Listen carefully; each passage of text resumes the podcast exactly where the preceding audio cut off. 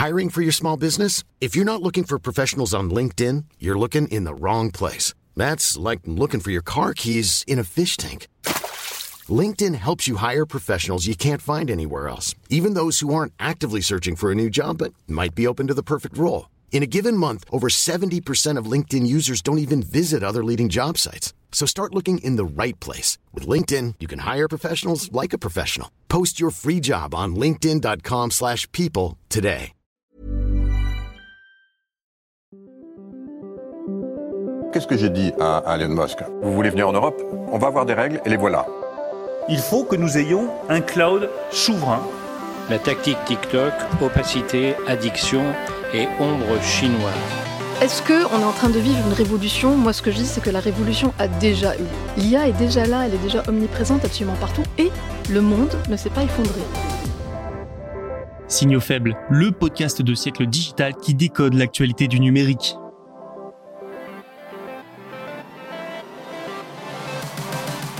Salut à toutes et à tous, j'espère que vous allez bien en ce vendredi 3 novembre 2023. On se retrouve pour un nouvel épisode de Signaux faibles et de nouvelles actualités à décoder. La vente de produits Apple ralentit, mais les services de la marque à la pomme connaissent un succès grandissant, nous verrons ce que ça signifie. Nous ferons également un point sur le sommet mondial de l'IA, tous les pays n'ont pas le même avis sur la technologie. Troisième actualité, Amazon a décidé de fermer ses magasins de vêtements, un vrai changement de stratégie. Nous terminerons cette semaine avec la Chine qui veut construire des robots humanoïdes d'ici 2025. Voilà pour le programme et sans plus attendre, place à la première actualité. Bonne écoute. Le modèle économique d'Apple continue d'évoluer après des années délicates. La vente de ses services gagne de plus en plus de terrain tandis que la vente de produits, elle, en perd. Cette tendance se poursuit depuis plusieurs mois. Ses revenus sur l'année écoulée ont atteint 383 milliards de dollars contre 394 milliards l'année précédente. Ses profits ont connu une baisse similaire. Le profit net a quant à lui atteint 97 milliards, environ 3 milliards de moins que l'année précédente. Des chiffres en légère baisse donc, la faute notamment à la baisse de la vente de ces produits. Alors pourquoi ces derniers se vendent moins bien? Pour le comprendre, il faut faire un petit point de contexte. La pandémie a entraîné deux années assez extraordinaires pour la vente de produits électroniques.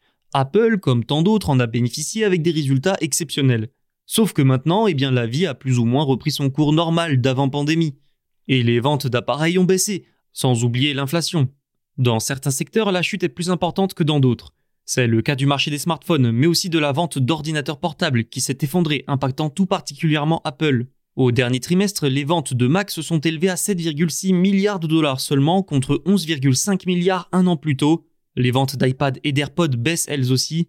La marque et les investisseurs se montrent donc prudents. Le directeur financier d'Apple, Luca Maestri, a expliqué aux investisseurs que les revenus des prochains mois devraient tout de même être similaires à ceux de 2022, grâce aux fêtes de fin d'année notamment. Mais il n'empêche que depuis un an, dans toutes les catégories, ses ventes de produits ont reculé. Son chiffre d'affaires a diminué de 1%, une première depuis 2019. Et le géant américain connaît des difficultés en Chine, où son chiffre d'affaires a diminué de 2,5%. Ces reculs s'accompagnent toutefois de la bonne santé de ses services. Les publicités de l'App Store, les abonnements à Apple TV ou à iCloud, entre autres, tous ces services continuent de progresser et rapportent toujours plus d'argent. Ils ont rapporté 85 milliards de dollars à Apple sur l'année écoulée, soit 7 de plus en un an. Selon l'entreprise, l'écosystème Apple compte aujourd'hui 2 milliards d'utilisateurs et continue de croître. Son modèle économique semble donc muer petit à petit des produits aux services. Sa division service représente désormais 24,9% du chiffre d'affaires global. Le géant américain peut également compter sur de forts progrès dans les pays émergents, l'Inde en tête. Des boutiques viennent d'y ouvrir et la production de l'iPhone s'y renforce. Nous en avons parlé dans l'épisode d'hier. Cette semaine s'est déroulé au Royaume-Uni le premier sommet mondial sur la sécurité de l'intelligence artificielle. Le premier jour, une déclaration des 28 pays présents a été signée, prônant une IA sûre et sécurisée. Mais est-ce que cela signifie pour autant que tous ces pays, les Européens, les États-Unis, mais aussi la Chine, sont d'accord entre eux sur l'avenir de cette technologie? Pas sûr. À la fin de la deuxième journée, le Premier ministre britannique Rishi Sunak a annoncé que les nations et entreprises présentes, comme AWS, Meta ou encore Mistral AI, travailleront ensemble. Ces acteurs vont, je cite, tester la prochaine génération des modèles d'intelligence artificielle en fonction d'une série de risques critiques pour la sécurité nationale, la sûreté et la société. Ce protocole devant permettre de s'assurer de la sûreté des IA avant la diffusion au grand public. Ce qu'il ressort de ces premiers jours, c'est aussi les discours des dirigeants, d'aucuns les qualifieraient d'alarmistes. Tous sont inquiets des risques liés à l'IA, comme l'usage dans l'armement, la désinformation, le piratage, etc. Ces inquiétudes les poussent à travailler sur des cadres, des réglementations du secteur, ce qui nous amène au second point marquant, l'espèce de concurrence entre les pays pour devenir le leader et ainsi pouvoir influencer les futures réglementations. Une compétition qui met en exergue les avis divergents sur l'IA. Le Premier ministre britannique joue par exemple sur les accords et l'organisation du sommet pour affirmer que ça démontre, je cite, le leadership du Royaume-Uni. Et il y a quelques jours, les Américains ont annoncé un cadre affirmant qu'il s'agissait là du premier au monde à aller si loin. Sans oublier certains pays européens qui sont partisans d'un cadre plus strict que celui des Américains. À cela s'ajoutent les avis des grandes entreprises. Elles alertent depuis des mois sur les risques pour dérouler ensuite leurs propositions pour la sécuriser, des propositions qui, bien souvent, risquent de les avantager. Quid de la position de la France? Les représentants de l'Hexagone se veulent moins alarmistes et prônent l'innovation. Le ministre de l'économie, Bruno Le Maire, voit surtout dans l'IA un moyen innovant de booster la productivité du pays. Il a aussi pointé la domination par Nvidia du secteur, qui serait selon lui derrière 92% des unités de traitement graphique vitaux pour développer des intelligences artificielles. Nvidia étoufferait la concurrence selon le ministre. Sauf que c'est un champion américain, donc ça ne devrait pas plaire à Washington. Des avis similaires sur les risques, des accords avec les entreprises, quelques annonces communes, mais aussi des tensions et des approches très différentes, voilà ce qu'il ressort de ce sommet. Et ce n'est que le début de la course à l'IA. Amazon change de stratégie sur ses magasins de vente physique. Ceux dédiés aux vêtements vont fermer 17 mois seulement après l'ouverture du premier point de vente.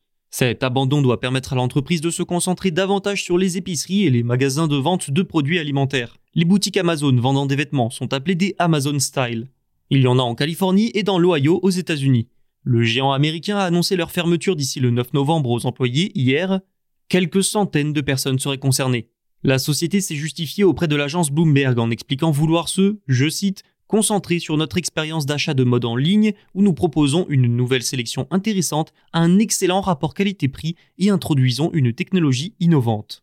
Plus globalement, ces fermetures sont les dernières de toute une série. Le mastodonte du e-commerce a fermé en 2022 la plupart de ses magasins physiques de marque Amazon, notamment les librairies. À ce moment-là, ça entrait plutôt dans le cadre de licenciements massifs qui ont secoué toute la tech mondiale. Les personnes concernées par la fin des magasins Amazon Style pourront être mutées en interne, ceux qui refuseront une indemnité de départ. Amazon a également expliqué à Bloomberg que la vente physique reste importante pour l'entreprise qui continue d'investir sur ses activités d'épicerie. De nouveaux supermarchés Amazon Fresh devraient d'ailleurs ouvrir. Le chiffre d'affaires de ces magasins physiques a augmenté de 5,6% au troisième trimestre pour atteindre 4,9 milliards de dollars. Ça semble donc un axe de développement important pour le groupe. La Chine se tourne vers un énième secteur technologique avec l'ambition d'en devenir le leader. Je parle des robots réalistes, comprenez humanoïdes. L'Empire du Milieu espère produire ses premiers robots humanoïdes d'ici 2025, selon un plan du ministère de l'Industrie et des Technologies. Les jeunes entreprises de ce domaine seront accompagnées par le gouvernement, gouvernement qui va aussi s'atteler à l'établissement de normes industrielles et à l'émergence de talents. Il encourage également l'utilisation de l'intelligence artificielle en robotique. Ce qu'il faut déjà bien avoir en tête, c'est qu'en se lançant dans une nouvelle course dans ce secteur, la Chine vient une fois de plus s'opposer concurrencer les États-Unis. Des entreprises américaines comme Tesla et Boston Dynamics ont déjà investi la robotique, humanoïde notamment, et elles font figure de géants de ce secteur grâce à leur avance technologique. La Chine veut donc rapidement supplanter ses champions américains, ce qui ne va forcément pas plaire à Washington. N'oublions pas que les relations entre les deux pays sont déjà très tendues, en partie à cause des sanctions et restrictions sur les semi-conducteurs. Sauf que la Chine a plus d'un avantage. C'est le premier fabricant mondial d'électronique, par exemple. La puissance asiatique veut que les robots humanoïdes réfléchissent, apprennent et créent d'ici 2027. L'objectif, c'est que la chaîne d'approvisionnement chinoise soit parsemée de ces machines pour la rendre moins coûteuse, plus efficace et plus fiable. Boston Dynamics, Tesla ou encore Figure, une start-up qui a le vent en poupe, la concurrence promet d'être rude pour les entreprises chinoises. Merci pour votre écoute. Pour ne rater aucun épisode, vous pouvez vous abonner et nous laisser notes et commentaires. Tous les podcasts de Siècle Digital sont disponibles sur siècledigital.fr et les plateformes de streaming. Et on se retrouve lundi pour de nouveaux signaux faibles.